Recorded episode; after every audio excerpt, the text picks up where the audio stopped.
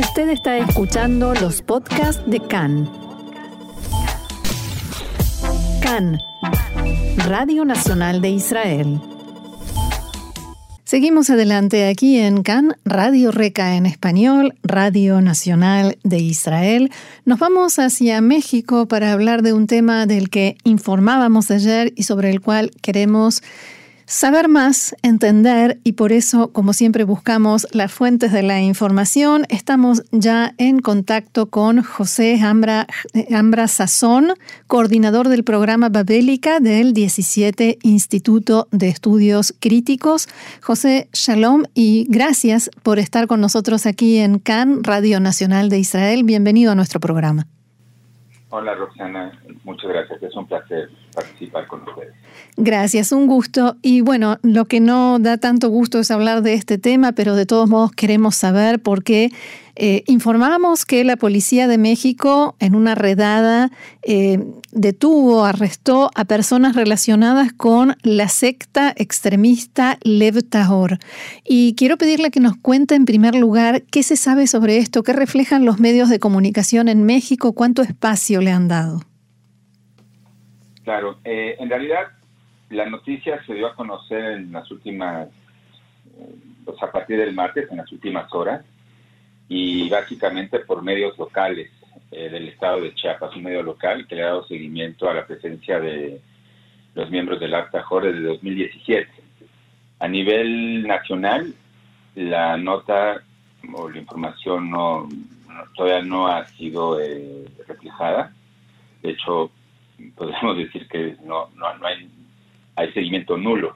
De lo que sucedió. Pero a nivel local, insisto, en el estado de Chiapas, ahí hay, bueno, se ha generado un poco más de información. Y curiosamente, eh, lo que ha llegado por la prensa israelí, eh, que dio a conocer la noticia una vez que el padre y el niño que fue rescatado llegaron al aeropuerto en, de Ben Gurion en Tel Aviv. Y la BBC de Londres, que también le ha dado seguimiento al tema por, eh, por bueno, razones obvias, ¿no? Por lo que implica la presencia del actaor eh, del eh, eh, y el escándalo ¿no? de tráfico humano, etcétera, que ha habido en los últimos años. Pero en realidad en México no pinta todavía en la, prensa nacional. ¿Qué se sabe en México sobre la, esta cooperación de la policía local con ex agentes del Mossad israelí? Bueno, eh, lo que se sabe es que eh, la redada se realizó eh, durante el fin de semana, después de que un juez federal emitió una orden de arresto contra cuatro o cinco líderes bajo sospecha de abuso de menores y tráfico de, menores eh, y de personas en general. Eh, se sabe que el, este ex miembro que, huyó, Israel Amir, Israel Amir, desde hace ya varios años, por lo menos desde finales del, bueno, se hizo público desde finales del año pasado, que había contactado a agentes del ex Mossad, agentes de, bueno, quienes fueron agentes del Mossad para buscar rescatar a su hijo, el cual fue, pues, desde la perspectiva de Israel Amir, eh, privado de, su libertad. Bueno, y lo que tengo entendido es que a partir de esta acción, pues también se involucró el consulado de Israel en México, que estuvo presente en la redada como observador para evitar finalmente son muchos de ellos, de estos miembros, son ciudadanos israelíes, hmm. pues, para dar hasta cierto punto el apoyo consular que, la ley tiende a, ofrecer. Dos de los líderes fueron arrestados, otros dos habían ya escapado, están prófugos, y hay, de acuerdo a, la información que sale en la prensa, unas 27 personas eh, hoy, eh, pues, en una estación migratoria en el estado de Chiapas, eh, en lo que se define cuál es su situación. En muchos de ellos están legalmente en México, o sea, tienen eh, la entrada, eh, o sea, tienen entrada legal, no tienen ningún problema desde ese aspecto como migrantes. Pero bueno, aquí lo que está en juego, pues es todo lo que lo que implica, no una secta en Israel ha sido considerada ya una secta peligrosa y, y bueno, pues todo lo que tiene que ver con el tráfico de personas, el maltrato a niños y mujeres, de acuerdo a, lo que entenderíamos desde los derechos humanos. La noticia de esta redada y de estos arrestos tomó por sorpresa a, eh, a, la gente a nivel local o se sabía de la presencia de la secta? ¿Se hablaba de esto? Sí, se, habla, bueno, se hablaba, insisto, a nivel local desde 2017, cuando fueron expulsados de Guatemala eh, y que se asentaron en, una, un poblado esta, frontera con Guatemala en México, Unión Juárez, pues ha habido reportes, reportajes sobre la presencia de este grupo de judíos, eh, pero vamos, básicamente eh, pues, se mantienen en los márgenes incluso de lo que sería la comunidad judía de México, por ejemplo. O sea, no, no había ni siquiera conocimiento, por lo menos eh, público de esto. Y la noticia en realidad se dio a conocer apenas, bueno, digamos que el martes, eh, el martes en México, el martes 27, a partir de manifestaciones de los miembros que no fueron, eh, bueno, que quedaron libres, digámoslo así, que manifestaron afuera de esta estación migratoria, eh, exigiendo la liberación de quienes estaban están adentro y que también se cuidara su, alimentación y sus condiciones ahí, ahí dentro. Eh, el tema en realidad se dio a conocer una vez que Israel Amir y su hijo llegaron a Israel. O sea, no, no, no, no, trascendió nada en la prensa respecto a la redada. Y es más, eh, ya el, finalmente lo que se entiende es que fue una operación muy sigilosa, eh, no se hizo público nada, ni siquiera en el momento de la redada, que fue el viernes. Entonces, eh, bueno, pues sí, tomó de, sorpresa, pero nuevamente es una noticia que hasta el momento ha sido menor.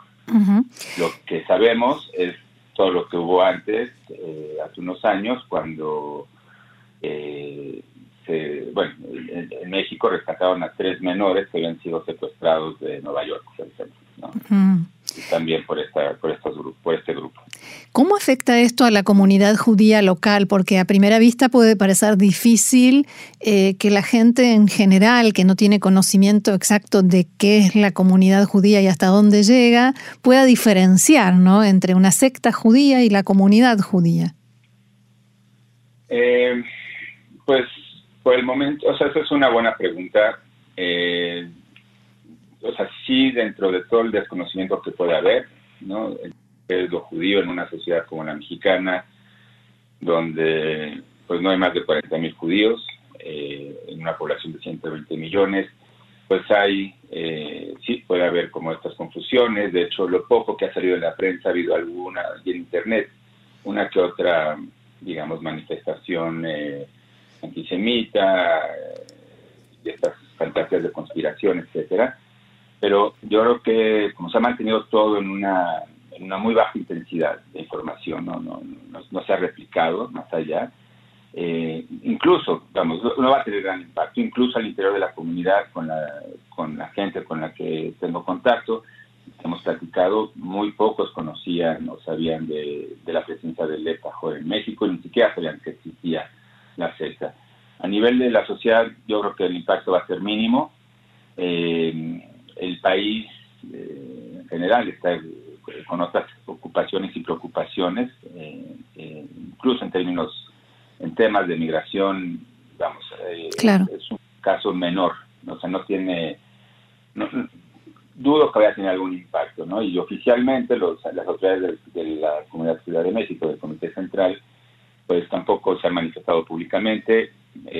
supongo que esto se va a mantener, insisto, en muy baja intensidad no va a ser prioritario y ya es un tema que pasa por el, las autoridades israelíes y, sus representantes aquí en México, ¿no? el consulado en particular. De todas maneras se habla de delitos muy graves, ¿no?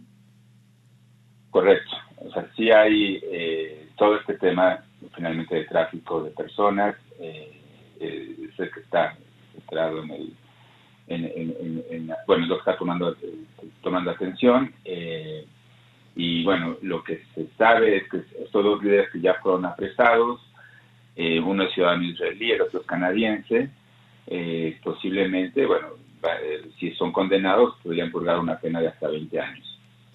Eh, y el resto de los miembros, que hoy en día son 40, llegaron a ser 300 en 2017, luego regresaron a Guatemala, intentaron entrar a Irak, eh, para de ahí pasar a Irán, no fueron aceptados. Vamos, están, eh, es una secta que igual está después de la muerte de su líder en 2017, que se supone o que, murió ahogado, pero también hay sospechas de que se puede haber suicidado en un río en México. Eh, bueno, la secta ha perdido mucha fuerza, sus principales líderes, los sucesores de, de Shlomo eh, eh, están presos en Estados Unidos, uno de ellos su hijo mayor, y vamos, el, impacto, insisto, va a ser menor y las condenas, pues, pues bueno, habrá que, se van a, seguramente se van a, es posible, vamos, que vayan a ser enjuiciados y sean presos, insisto, estos 20 años, y aquí el tema sería, bueno, finalmente eh, me parece entender por qué existen estas sectas, que son consideradas peligrosas, pero eh, habría que, bueno, el tema creo que entenderlo más allá de la, del impacto noticioso sobre la, presencia de estas sectas que se dan en prácticamente todas las religiones, incluso sectas que no necesariamente son religiosas y que, bueno, finalmente se, se manejan eh, bajo los mismos supuestos eh, pues de, miedo y rompimiento del lazo social, ¿no? Eh, aprovechándose, pensaría yo, de, personas emocionalmente golpeadas o vulnerables que, buscan, encuentran en estos espacios pues cierto confort y certeza ¿no? ante una, ante un futuro incierto, en pocas palabras, de llevar hacia allá. Pero bueno, en fin, eh, eh, no sé si lamentable o felizmente esta ha sido una noticia menos hasta el momento. Sí, es verdad. Eh, ¿Cómo es el lugar donde, donde estaban? Porque se habló de un seguimiento de mucho tiempo, tomando fotografías. Si nos pudiera describir el lugar donde una secta puede mm, casi libremente hacer sus actividades, cometer sus delitos y las autoridades tardan tanto en eh, proceder, en actuar. Sí, bueno, hubo una investigación de, sí, de varios años, porque los miembros iban y venían, se asentaron, pero como a partir de la muerte de Shlomo Hebrand, el líder de esta secta, eh, pues de alguna manera se, se rompió la cuestión eh, y bueno, iban y venían, entonces estábamos hablando aquí de la recuperación de un niño y tenían que tener, o sea, sí participaron dentro de, esta investigación, incluso autoridades guatemaltecas, porque regresaron algunos a Guatemala, insisto, trataron de, de entrar al Kurdistán iraquí para de ahí pasar a, Irán y luego regresaron a México algunos de ellos, incluido este niño. Entonces sí, eh, por lo que entiendo fue una operación pues de espionaje, investigación muy cautelosa, el lugar donde se asentaron, que se llama Unión Juárez, es un pequeño municipio, una ciudad pegada a la frontera de México con Guatemala. Eh, de hecho, se le conoce como la Suiza de México eh, a este lugar, porque es un lugar donde se practica el ecoturismo, es un lugar elevado, hay un volcán eh, nevado. Vamos, el paisaje tiende a ser hmm. lindo, ¿no? En pocas palabras. Sí, suena. El tema es que es una zona, eh, como todo lo que sea el sureste mexicano, muy marginada, incluso del centro del país. Eh, y entonces, bueno, en una frontera también muy porosa, entonces la capacidad y la posibilidad de asentarse, eh, de aprovechar estas lagunas legales, incluso a nivel migratorio, bueno, permiten, no nada más a este grupo, a mucha gente, a muchos migrantes, a poder asentarse y de ahí pasar a, Estados Unidos, recorridos que, vamos, no, no necesariamente son fáciles, Pero eh, aquí el tema es que, bueno, es un lugar apartado eh, y, bueno, desde el reportaje de 2017, cuando apenas llegaron, los muestran eh, de ese diario local, el diario de Chiapas, pues muestran un poco la vida de esta, de esta secta eh, muy apartado incluso de la sociedad, del, bueno, sí, de, la comunidad local, de, los chapanecos eh, con su propio sistema de educación. Eh, sabemos que sus leyes de kashrut son extremadamente estrictas, y no es un pleonasmo acá. Eh, elaboran su propio pan, comen vegetales, no comen huevo ni gallina, por ejemplo, ni pollo, porque consideran que ya no, que ya no, ya no son propios para consumo humano, ya no son kosher, por toda la, bueno, por toda la tecnología alimentaria para, para criarlos, por ejemplo, ¿no? Entonces, eh, vamos, finalmente han sido una secta apartada. Si vemos las fotografías de su vestimenta ha cambiado, eh, de, ser básicamente como Jaredim, casi, casi ya están regresando de acuerdo a los fundamentos a, a lo que se podría entender ¿no? hace dos mil años. Eh, es, muy interesante, interesante ¿no? desde el punto de vista sociológico, incluso antropológico lo que sucede con esta secta. Pero bueno, aquí el tema es eh, que, pudieron operar hasta cierto punto, eh, porque bueno, hay una laxidad de las leyes y aprovechan todas estas eh, posibilidades, bueno, incluso en, Quebec, cuando estuvieron asentados ahí durante 10 años, eh, pues aprovechan también el marco legal para poder operar y practicar el judaísmo desde, desde, desde donde lo entienden.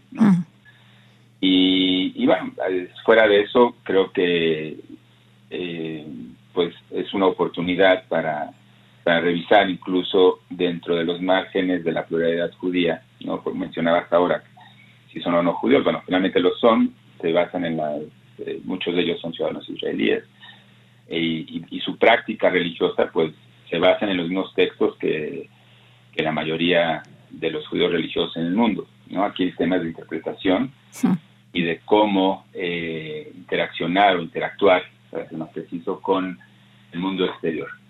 Eh, sí, en un mundo que sabemos es bastante incierto y cada vez más eh, angustiante, ¿no? Y hay ansiedades que muchas veces, pues, se canalizan a partir de la pertenencia a este tipo de, movimientos. Pero bueno, creo que ahí hay un interés más sociológico que periodístico, pero sin duda alguna me parece interesante por ese lado. Por supuesto. Muy bien, José Hamra Sazón, muchísimas gracias por haber dialogado con nosotros aquí en CAN, Radio Nacional de Israel, y será hasta la próxima. Rosana, un placer. Un saludo al, al auditorio y estamos a sus órdenes. Gracias, Shalom. Shalom.